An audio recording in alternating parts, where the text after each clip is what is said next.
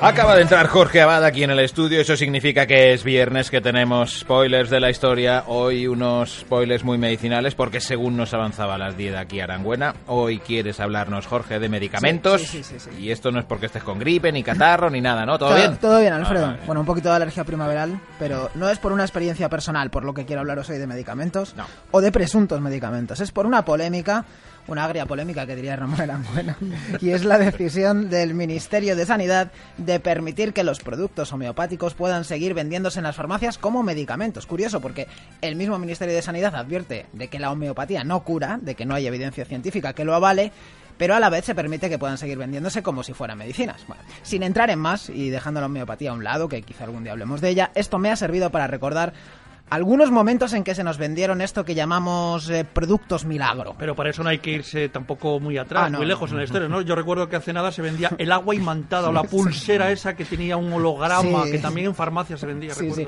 Hay algo interesante en esto que mencionas del electromagnetismo, hologramas, y es que si en algo han coincidido históricamente todos los productos milagro, es en beneficiarse del prestigio de la ciencia, de los avances científicos. A medida que se han ido produciendo estos avances, casi a la par, han ido surgiendo estos productos mágicos, supuestamente científicos. Ahora vamos a poner algunos ejemplos alucinantes de hace 100 o 200 años y que tienen que ver con tecnologías entonces muy novedosas, como la electricidad o la radiactividad, pero primero vamos a ir a un pasado mucho más cercano. Retrocedamos solamente tres décadas. Años 80. Sí. Hay muchos iconos de los años 80. Están los cardados, Sí. las sombreras, También. naranjito, Sí. Oh, el chándal de tactel. Hoy el chándal. Y también esas curiosas pulseras de metal con dos bolitas de cuarzo en cada extremo. ¿Os acordáis de ellas? Sí. Eh, las, las anunciaban, acuerdo. las anunciaban en la tele, mira, Sí. mira. Perdón, lleva una pulsera Raima. Sí, desde hace tres meses, ¿Y por qué? porque funciona. A mí me va muy bien. Antes con este brazo no podía levantar peso y ahora ya ve. Fíjate. Además, antes me cansaba con facilidad y ahora aguanto lo que me echen. Lo que le es echen. una joya. Era una joya, se vendía como una joya. Eran las pulseras Raima. ¿eh? ¿Quién no conoció a alguien que llevaba una De pulsera de esas? No, además la, eh, la llevaban un montón de famosos. Yo recuerdo a Carmen Sí. Sevilla eh, y creo que a Jesús Puente. Claro, hombre, bueno, Jesús Puente la llevaba siempre. Anunciaba también otro producto milagro, también muy popular en la época, las pinzas Lasby. Una pinza de plástico que te ponías en la oreja una hora al día bastaba. La pinza Lasby te quitaba los dolores, te bajaba el colesterol, te arreglaba el lo que fuera, lo que fuera. Y lo mismo pasaba con las pulseras Raima y con todas las imitaciones que salieron, que fueron un furor en los 80. Te solucionaban lo mismo una depresión que la artrosis o el reuma. Sí, sí. El secreto, y en estos casos, como os digo, siempre se usa un lenguaje así entre científico y mágico, era su poder magnético que nos cargaba de iones y eliminaba la tensión y la electricidad estática que acumulamos y que, como todo el mundo sabe, es la causante Hombre. de todos nuestros males. Oye, pues eh, yo creo que vendieron un montonazo Vaya. de pulseras, ¿eh? Sí. ¿verdad, mamá? Vamos. Vendieron algunas. Sí, ¿eh? ¿no? Sí, sí. Vaya. A ver, Sí. que es que mm, cayó todo el mundo. Fue un negocio mil millonario el de las pulseras magnéticas. En un año llegaron a facturar 8.500 millones en los años 80. Luego pasó la moda, porque la vida de estos productos milagros suele ser bastante efímera.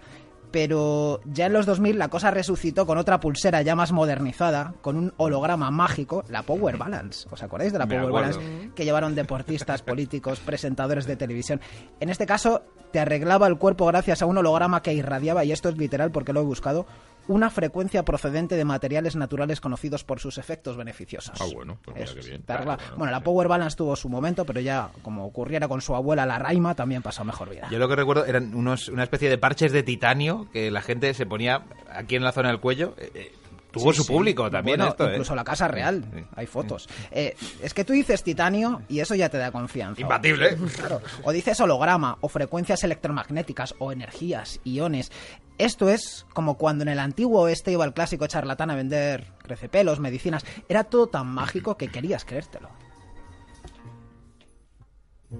Había por ahí un charlatán. refinada y perfeccionada a través de los siglos, llega hasta nosotros como por milagro una medicina, un bálsamo, que pone remedio, que cura, mi mágico elixir de hierbas.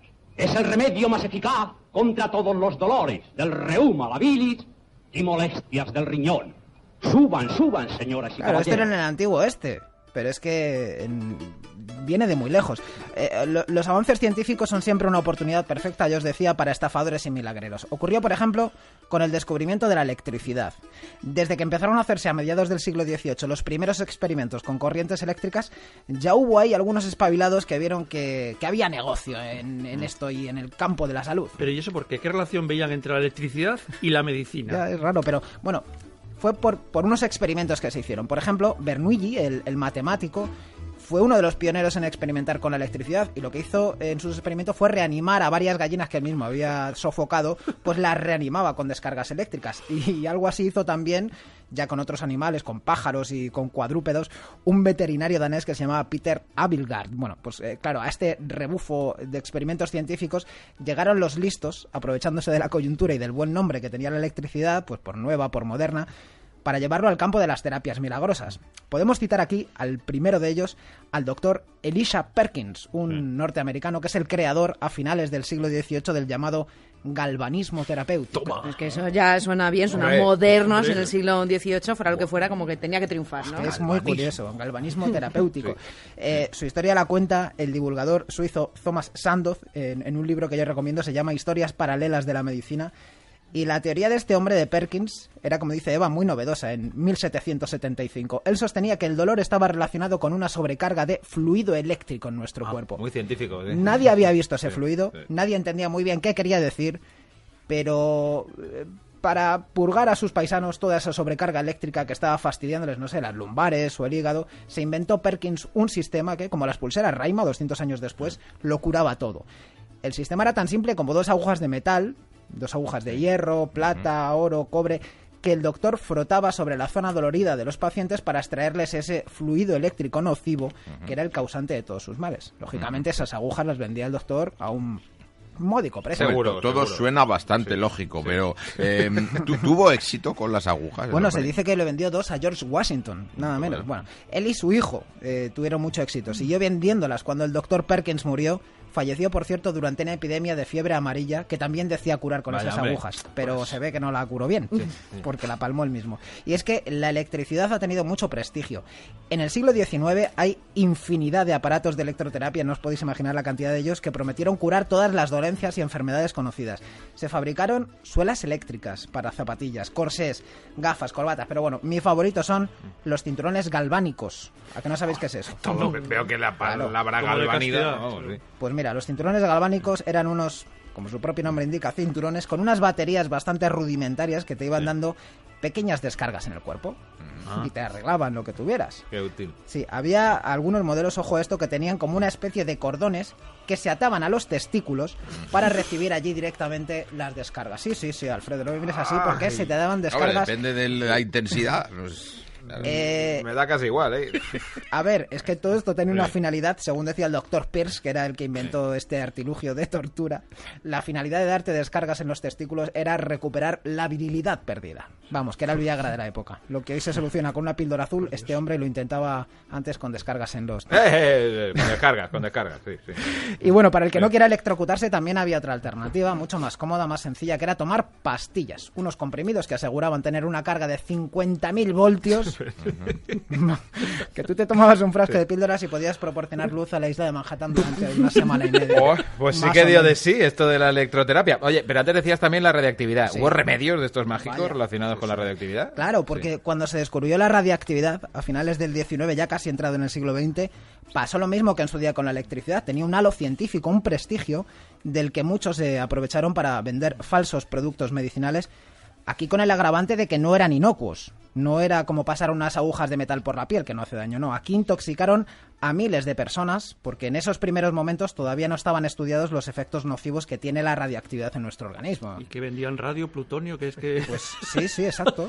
Mira, en los años 20 y 30 del siglo XX se puso muy de moda en Estados Unidos el Revigator. Revigator. Revigator. Y esto era nada menos que una vasija de cerámica que en su interior tenía un recubrimiento de carnotita. La carnotita es un mineral con un alto contenido en uranio y por tanto muy radiactivo.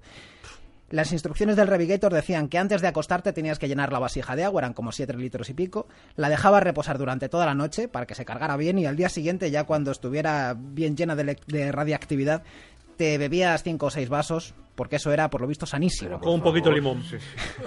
Una infusión de plutonio era esto. Y como siempre valía para cualquier cosa, pues mm, decían que servía para la demencia senil, los gases, la artritis.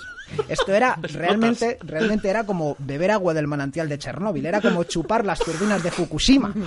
No podía acabar. bien. Nunca, pero es que... Y además de tóxico, seguro que barato eh, no era. Ah, no, no, no, costaba 30 dólares de la época, años 20, ¿eh? de- del- del siglo XX. Era un pastón entonces. Y como se vendía bien, porque los charlatanes siempre han tenido éxito, al Revigator le salieron competidores. Por ejemplo, el Raditor, que eran unos botellines de agua radiactiva, unas ampollas de agua radiactiva. No solo el agua, en el mercado había desde pasta de dientes enriquecida con radiactividad hasta supositorios. Supositorios.